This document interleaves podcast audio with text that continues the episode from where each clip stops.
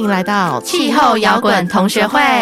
大家好，我是远在天边近在眼前的天边。大家好，我是会跟大家说要爱护地球，千变万变一亿变的伊夫人一边。大家好，我是希望这个世界可以更美丽的美边。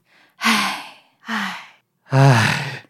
为什么心情绪这么的 down 呢？各位，一开始我就要先把这个气压拉下来。嗯，所以现在大家要降低声线跟大家讲话是吗？因为最近有件事我很烦恼。嗯，什么事？你们不觉得最近一下又很热，嗯，一下又缺水，嗯，有点无所适从吗？真的，这样的天气实在是让人家觉得人类真的很渺小耶。虽然是这样子没错，不过事实上，我们只要能够多了解自然的系统，我们实际上是有机会透过自然现有的一些机制，然后能够帮我们扭转这个局面的。所以你说的这个东西是最近常常提到那个 NBS 吗？哎，对，就是 NBS。NBS 还是 ABS？哎，你你想的是什么东西？我我比较常听到 ABS 啦。ABS 是什么？那刹车系统。对啊。哦，天哪！NBS 是我们最新在气候变迁界。比较常听到的一个单字，以中文来讲，它就是以自然为本的解决方案。那其实它的概念呢，就是去了解自然系统的这种情况下去找到可以有效，然后能够适应各种不同社会挑战的一个方式。透过自然的一些本身就有的体系、系统、机制的时候，它有可以提供人类的福祉，或者是说它可以稳定这种生态的一些多样性，还有社会的稳定性。那其实这样听起来，应该就可以知道说，它其实不只针对气候变迁，包含社会的一些经济啊，或者是本身就有的一些灾害的风险的。阴影啊，这些 NBS 本身它都可以达到这样子的一个作用。那其实听起来积极的做法以外，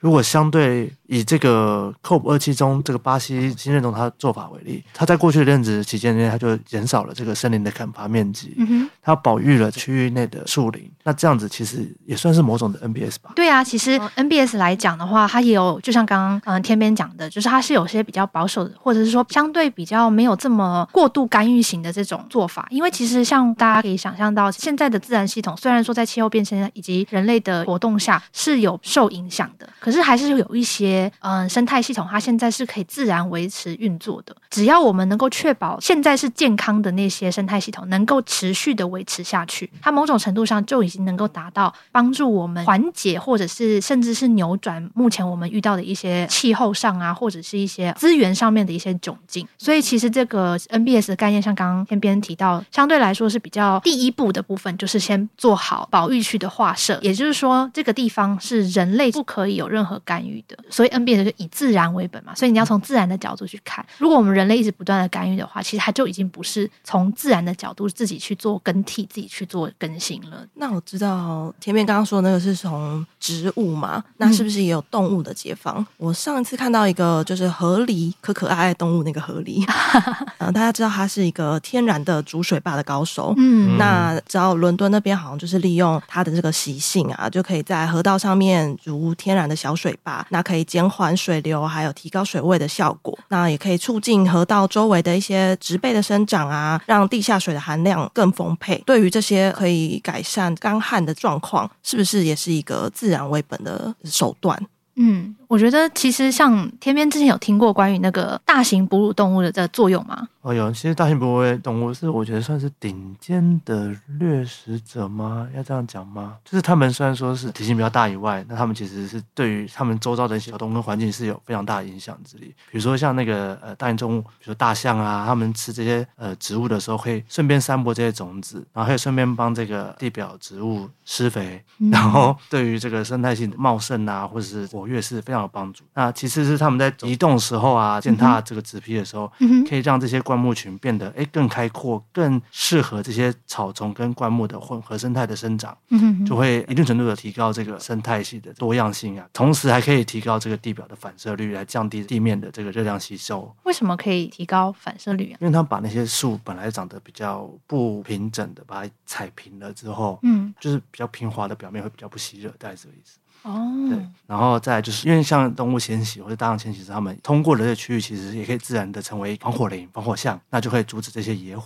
Anyway，就是就是天然的防火巷。防火巷不是城市里面才会有？哎，那那个叫什么？防火带吧？防火带吗？防火巷是你家旁边那个？我家后面那个吗？对对对对对。所以你也去那边踩了一踩，防火带 应该是防火带。不行，我我们要把它当那个大型生。没有，因为我们也不是专业，但是我们确实是有听过很多像这样子的资讯。就像我刚刚会问天边的原因，就是因为像刚河里呀，或者是像这种大型的这些动物，它们其实在自然当中，他们都扮演一定的角色。那它们其实像他们在人类之前，它们本身就有自己互相互动的一个机制，跟自然体系包含植物这些互动的方法。那它们的存在也有它一定的重要性。就像刚刚这样子，如果我们去多了解这些动物它们存在的意义，然后甚至是说它们能够，就是等于说他们在互动的过程当中可以造成什么样子更多的一些效益，比如说刚刚讲的那种防火带的状况，我们就可以去知道说我们可以怎么样去善用这些自然就已经就有的机制。像我这边分享一个我觉得很有趣的，因为我以前从来没有想过这个问题，但大家都知道白蚁，对不对？嗯嗯，对，白蚁其实，在城市里面，我们大家觉得就是一定要把它歼灭的那种类型。可是，其实白蚁对于这种半干旱的地区的生态系统来讲，其实是非常重要的角色。尤其是那个科学家，他们之前有在嗯《Science》这个期刊上面，他就有发表到，他说，嗯，其实他在干燥的土地上，白蚁不是都会城市里面，我们就会有白蚁住一个像他们自己的巢嘛，家这样。对对对。然后，可是，在野外地区，它就会是一个白蚁丘。哦，我看过，我看过啊，真的吗？就是在哪里看过？其实田里面就是蚂蚁的习性就是这样，他们只要你看土壤那个区域下面，如果有蚂蚁的家的话，那个上面的土堆都是会有一个小山丘的情景。哦，他们好像会把里面的土都搬出来外面那种感觉。然后你从外面一看到的话，你就会看到地上是有个丘状凸起的地方。嗯，所以像这种干燥的地方，他们这种白蚁丘，听说如果量很大的话，如果真的完全是野外的话，它那个丘是会非常的高的。对，啊、对，我不知道有没有。那个丘跟你想象的不太一样，那个是比人还高的那一种。对，就是很就是很大。那可是这个白蚁丘它本身是有很重要的作用，就是因为其实他们那时候就有研究说，诶，那白蚁丘它在这个野生的这个地方，每次他们看到的时候就是很干燥的地方，但是只要有白蚁丘的地方，就相对他们来讲，它那个植被就会非常的多。他们想说，为什么白蚁丘这么多，然后的地方，然后就会有这么多的植被？其他地方因为缺水的关系，草都干掉，然后甚至是完全没有任何裸露的土地。可是只要有白蚁丘的地方，就是相对来说就会有多很多的植被。那他后来就发现说，其实因为白蚁丘，因为那边有讲，像是他们自己的家里一样，所以他们其实像帮把土往上移的时候，他们就会有一点像是那种多孔的巢穴。所以多孔巢穴，它就是当雨降下来之后，那些水会流到他们的巢穴里面。所以某种程度上呢，它这些让雨水渗到那个地底下，所以他就帮他们某种程度上去做了一个储水的功用，这样子。那它的因为它内部孔隙比那个土壤的蒸发的面积还要小，所以它少了一点蒸发，所以它就保水了。所以只要有白蚁丘的地方，所以它那边的植被相对来说都生长的比较好。然后因为有的时候呢，你可能会觉得说，哎，那可是如果很干怎么办？但是因为它保水的比较好，所以它那个植被长得好之后，假设就算旁边的土地全部都已经干了，然后也都没有任何植物可以生长了，可是过了一阵子之后，当它们需要生长的时候，这些白蚁丘附近的植被，它们还有种子可以传播，所以只要有一点点的水，在附近的生态又可以再度起来。所以某种程度上，它起到了一个像是小型生态系的那种感觉。对，小小的，是因为像是小小的保种的地点，嗯、让他们有办法这些植被继续再生长下去，就是在下一次雨来临之前，可以帮他们稍微保存一下这样子的一个作用。所以就连像小至白蚁，大致像刚刚天边分享的大型动物，其实大家都有他自己在体系里面的作用。嗯，你这样听完会不会更喜欢白蚁了一点？没有哎、欸，我刚刚听完之后，我原本以为我看的比较浅，我就想说白蚁这样一直去翻那个干燥地区的地方嘛，是不是它其实就是干燥地区的蚯蚓？那我们下次邀那个生态学家来特别跟我们来一起。这两个我都不喜欢。不，我跟你讲，不喜欢生态学家？不不，这两个白蚁跟生态学家我都不喜欢，是白蚁跟蚯蚓我都不喜欢。哦，不过你知道白蚁其实你知道它是蜚蠊目，它是昆虫界的那种蜚蠊目，它是跟你们家蟑螂是亲戚啦。怪不得，对，他们长得都不都一样讨厌，两个我都不喜欢。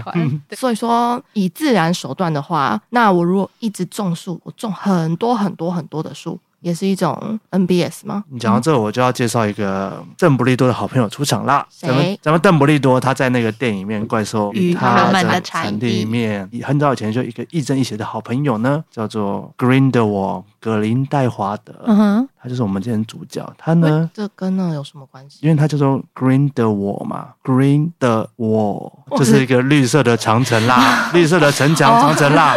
什么东西啦？就是说呢，非洲他们呢预计在非洲境内打造一个绵延八千公里长的造林带，嗯，来防止这个非洲沙漠化变严重。嗯，那过去十年他们已经完成了十五趴，那继续会完成这个计划。嗯、同时在伊拉克，他们也在推动这个呃伊拉克植树倡议。那也是试图在伊拉克境内，也是一个沙漠化很严重的地区，嗯，来种植呃五百万棵树，来解决当地遭遇的这个沙漠化的问题。嗯嗯，但就是像这样子的这种，就是有点像符合美编刚刚讲，就是种树本身到底是 NBS 吗？或者是说像刚刚讲的这种长城的绿色长城计划，是不是真的是 NBS？其实我觉得这要看状况，因为其实 NBS 本身它不是说你种树用树。去解决问题就一定是 NBS。其实我们还是要回到最根本的观念，就是自然系统这件事情。因为你如果这个东西它本身就没有树的地方，你硬是要种树，或者是说你把不对的树种在不对的地方，都是破坏自然的行为。那你说种树本身，或许你的那个利益是良善，或者你的出发点是好的，但是在没有经过任何的评估，或者是科学上的研究，了解这个地方的自然生态，它本来应该要有的样子，也就是它原始本来应该要有样子的时候，你没有办法期待说你种了树之后，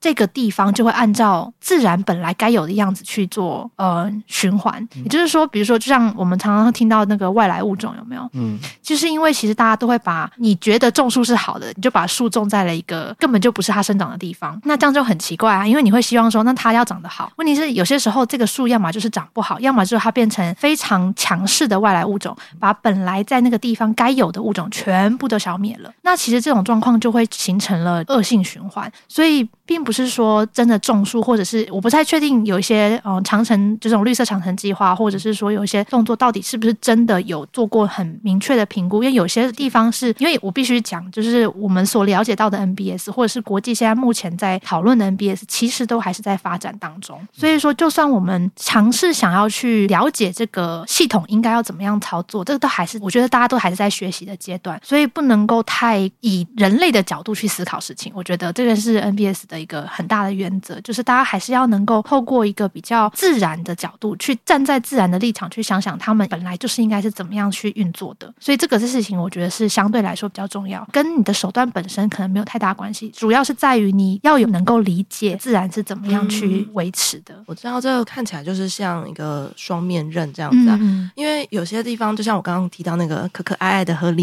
对，他那时候也有。提到过，他是在一个不干旱的地方、不缺水的地方。如果我们一直去让那个河里建造很多的河里水坝的话，它其实是会加剧河水泛滥的情况。嗯，所以就是像你刚刚提到，一定要经过足够的评估，去选择一些手段的进行。对，因为其实像比如说，你在把河狸台湾没有河狸的地方，就把河狸丢过去，对河狸也很不好。然后河狸就把那个地方都给淹了。这样，比如说河狸有它这样的作用，但不是它在每个地方都可以达到这样子的功效，也不是它在每个地方都适合。所以 NBS 的不是说你用种树或是用特定的手段，它就会在任何一个地方都适合。其实这就跟我们气候变迁调试有个很重要的观念，就是因地制宜。所以你要怎么样去因地制宜？就像你要先了解这个地方，你才能够找到符合它的行为。其实像我自己就有看到很多，我觉得在自然体系当中有蛮多很重要的一些我们可能还没有发现到的一些，或者是说最近才开始发现。比如说，我不知道你们有没有听过鱼粪的重要性？鱼粪它其实呢，就是就是简单来讲是鱼的粪便嘛。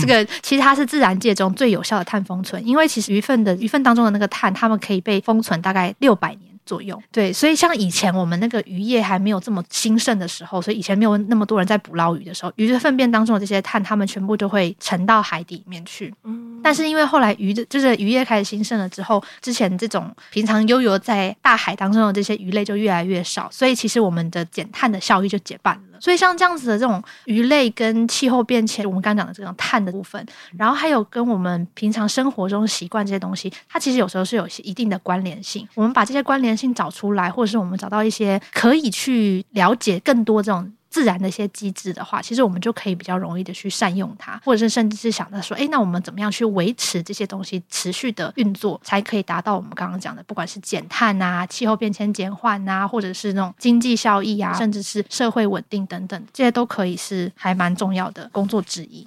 接续你刚刚讲那个鱼粪的例子，我想到分享一个案例，就是像在南美洲啊，那边有一个，它目前算是地球上保持最原始的一个生态系统——巨藻林、海藻林啊，巨型海藻。嗯、那这个巨型海藻，他们从当初一九七零年开始首次调查以来，到现在几乎都没有发生实质性的改变，它还是非常的茂盛啊。那就连在气候变迁的情况下都是。对，然后还包括它里面的生态系统，可能是因为它的深度，因为它是说它的鱼群数量啊，几乎都没有什么实质性的变动，这样子。嗯也是蛮神奇的。那其实这部分也是大家，就像你说的，居然能够没有发生实质变动，是一件就我们讲好像是一件不可思议的事情。嗯，对啊，因为几乎我们所了解到的生态系统，多多少少都有被影响到，对不对？对，没错。那其实海藻林它最重要的地方，除了这个生态多样性以外，它还有它重要的价值在于，它是一个很重要的碳汇。嗯，它一年可以吸收大约六亿吨的碳。那是多少？这个大概就是，如果我讲一个数字给你听，英国每年大概排放三亿。哦，所以它就是英国排放量的两倍。哦，这样讲。那是真的很多。对，那其实大家就觉得说，其实这个东西是不是应该要努力的保育它？在接下来，不管是十年、二十年，都要继续让它能维持这个碳汇的能量，甚至是多了解啦。我觉得主要是多了解它是怎么运作的，嗯、那这些东西要怎么样维持它，嗯、然后甚至是其他跟它很像的地方，嗯，要怎么样继续维持？我觉得好像也是很重要的一点。没错，嗯嗯嗯，对啊。那所以像现在这样提到的，我们好像是要做一些了解自然的状况，然后去进行一些可以。缓解调试的状况的话，那像我们觉得要做到的，应该还有另外一个叫做跟自然可以一起共存的情形。嗯、然后像之前那个德国那边在汉堡那里有个艾比河的出海口，那他们那边是因为有受到海平面上升的危机，嗯、那他们已经有做了一些手段，比如说提防垫高啊，但是还是没有办法防堵持续上涨的潮汐啊，还有这些季节性高水位的状况。嗯，那所以政府他们就是去了解这个自然环境之后，他们就决定画一个。二十公顷左右的区块作为泛滥平原，嗯、那那个泛滥平原的话，平时就是可以拿来作为休憩啊，或者是自然保育使用。那如果说遇到艾比河的水上涨的时候呢，它就可以流入这个平原，那比较不会造成附近其他地区的一些风险。这样子，嗯、那这就是一个也是跟自然共存的一个手段，是一个 buffer zone 的概念，所有东西都要保留一点 点的那个弹性。性嗯，所以听起来，其实我们在做这些决定之前，其实是不是还是要对于这个自然环境要有一部分了解，嗯、基础的研究都要准备好，这样、嗯、对啊。其实如果我们能够多了解、多去发掘自然本身就有的机制，然后就像我刚刚有提到，就是多去善用它，甚至是说，嗯、呃，维持它。其实对整个来讲，或许我们的 NBS 会比较符合我们现在所想要的，就是自然能够帮我们解决掉一些本来就有的问题。然后甚至是说，如果我们能够更确定这些东西可以怎么跟我们生活，或是我们所需要解决的问题去做搭配，或者是我们可能现有的一些机制去做搭配运用的话，那个才可能真的可以做到我们的一些，就是我们想象中的那种效益效果这样子。嗯、那所以其实我觉得最重要的是，还是我们要脱离我们那种人类角度的这种为本的这种，对，真的是以自然为本。我们现在要站在跟自然同一边，然后想象自己是自然的一部分。那自然也是有它自己的运作机制，那不是人类高于自然，而是人类是自然的一部分啊。自然其实有它自己本来就应该有的这种规律。嗯，那所以我们有办法去了解这些规律，甚至是去尊重它，这样子的话，才比较有可能我们能够去真正做到 NBS 的落实 NBS 的概念啦。所以我觉得，与其我们讲这么多，还不如大家现在赶快放下手中的东西，去亲近自然，对不对？关电脑，关电脑，对，收收收收，我们去认识大自然。没错，要带着小朋友也一起去，因为你真的从小开始去了解自然、认识自然，甚至是去敬畏自然的时候，嗯、你才真的有办法跟自然合为一体，然后让他让你真的可以从自然的角度去看待事情。不然的话，我们都会讲说啊，这么不方便，那就是人类的思维。人类觉得不方便，可是自然本来就是这样，所以有些事情，嗯，还是要能够跳脱那个思维。那其实这从小朋友开始，所以我们马上跟直接看着美编跟美编说，带着、嗯、下课了，要下课，带小朋友去，这样从小就可以开始，嗯，去多了解，跟自然成为好朋友，把自然放在心里面的一个很重要的位置的时候，我们人类才有希望。真的，好了，你的希望都在我的小孩手上，给孩子一个希望吧，拯救世界。好，那我们是不是就要下课啦？对，我们赶快去做跟自然亲近的事情。那我们就今天的气候摇滚同学会就到这里啦，同学们就地解散。撒。What's your favorite idea? Mine is being creative. How do you get that idea? I just try to think creatively. Now, when you look at this orange. Tell me please, what do you see? It's just a boring old orange. Maybe to you, but not to me. I see a silly face Whoa! walking along and smiling at me. I don't see what you mean. Cause you're not thinking creatively.